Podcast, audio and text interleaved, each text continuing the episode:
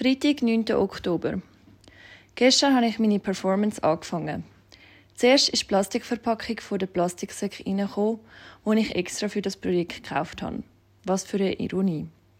Mit meinem Plastiksack in der Hand bin ich am Morgen aus dem Haus. Ich stelle mir jenste Szenarien vor, wie ich mit meinem Abfall überall hingehe und was ich alles ansammle. Meine grösste Sorge?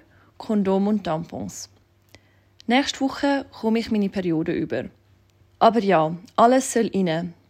Ich werde es dann schön in Plastiksäckchen abpacken und hoffe, dass man nichts schmückt. Der Geruch macht mir schon auch Sorge. Mehr als das visuelle Erscheinungsbild von dem ganzen Sack. Heute Abend gehe ich noch in den Ausgang und treffe mich auf ein paar Drinks in der Stadt.